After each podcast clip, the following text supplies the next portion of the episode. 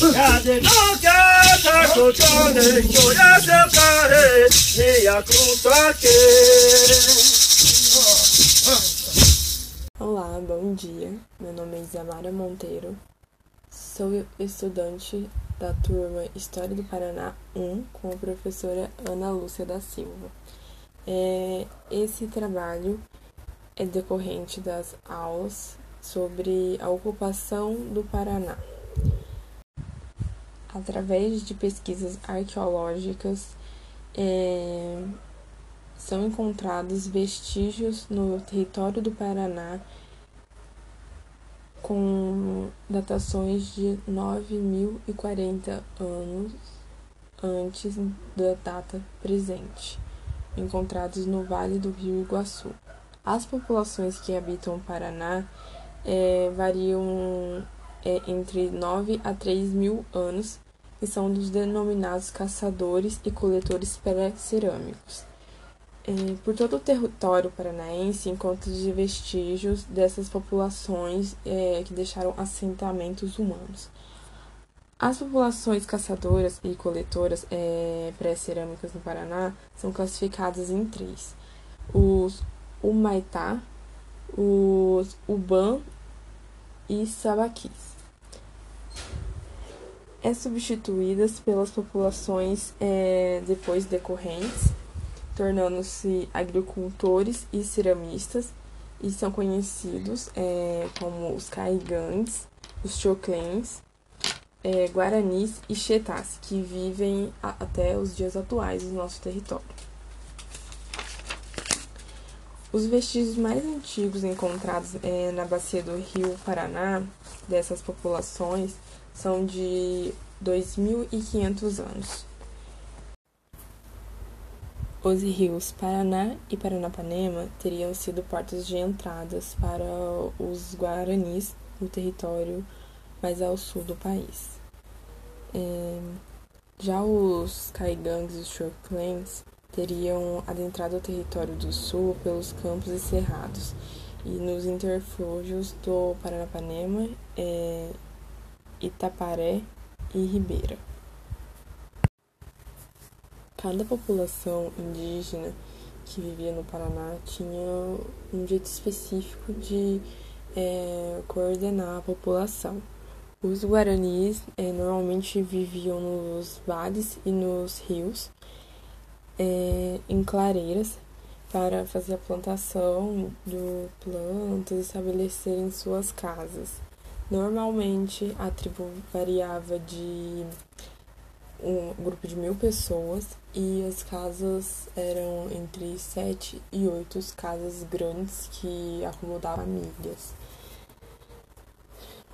O povo Chetá, ou também conhecido como Botocudos, é, acreditava-se até na década de 90 que eles não existiam mais, que tinham sido extintos, porém, no final da década de 90, em 1997, foi organizado pelos próprios chetás uma reunião para toda o povo chetá sobrevivente é, se encontrar em Curitiba e nesse, nessa reunião eles pediram é, a recuperação dos seus territórios e reconhecimento da sua etnia. Os caigangues e os choclens acredita-se que eles podem ter chegado no território do Paraná antes mesmo dos guaranis, pelo simples fato de todos os vestidos encontrados desses povos estarem é, próximo ou em cima dos, dos guaranis. Porém, não ainda comprovado, não é uma hipótese comprovada.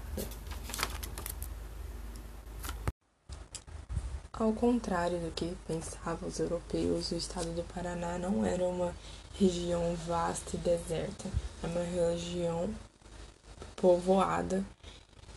E para o colonizador chegar nessa região e colonizar, houve muitas disputas sangrentas, com morte de muitos indígenas. É, não só pela guerra, mas também pelas doenças que foram trazidas pelos europeus para, para o povo. interesse no Paraná, porque o território guarani era uma rota entre o litoral e o Paraguai, e a capital Assunção.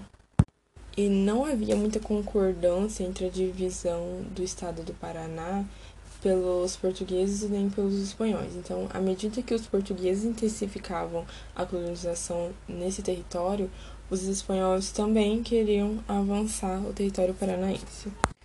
O primeiro contato dos europeus foram com os guaranis no litoral paranaense, quando eles vinham em busca das rotas das Índias e encontraram no litoral paranaense a população guarani. E ali foi feitas as primeiras trocas comerciais desses povos. A primeira vila fundada no estado do Paraná foi Otiveras em 1544, a mando do governo de Assunção. Já inicia-se o povoamento no estado do Paraná com a escravização de indígenas. As províncias do Paraná ficam conhecidas como Vera ou Guairá. Os adelantados, como era chamado os colonizadores, tinham que é, catequizar os índios e fazer com que eles trabalhassem para eles. Assim, eles fizeram um sistema de encomendas, onde eles é, catequizavam os índios, ensinavam um ofício e além de estar tá escravizando a população indígena, ainda cobrava pelo ensinamento que eles faziam. Por parte dos indígenas houve bastante resistência e então é, começou-se a perceber que não estava sendo como planejado o sistema de encomendas. E alguns indígenas fugiam das encomendas para viver com os jesuítas. Assim, os jesuítas fundam um novo sistema de das reduções. O que eram as reduções? Era onde residiam os indígenas e os jesuítas. Eles é, mantiveram residência fixa, morando junto com os índios, é, numa espécie de vila ou aldeia mesmo, e onde é, catequizavam eles, onde tinha uma igreja e também ensinavam ofícios. Porém, não era uma não era assim escravo como era nos temas de encomendas. Os portugueses é, de São Paulo, vendo o sucesso que eram as reduções é, e necessitando de mão de obra escrava nas lavouras, planejam, é, junto com os bandeirantes, invadirem as reduções e capturar os índios, plano arquitetado principalmente por Raposo Tavares.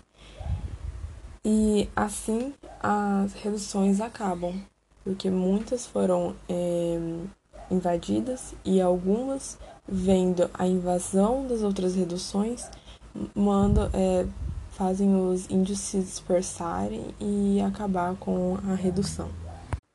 No entanto, o que faz a colonização do estado do Paraná e decolar. E o primeiro ciclo econômico do Paraná foi com a descoberta de ouro no litoral paranaense, na Serra Negra. Fez com que muitas pessoas viessem para o Paraná é, com o intuito de explorar e procurar é, em busca do, das minas de ouro e de prata. O entusiasmo ao encontrar ouro no Paraná foi muito.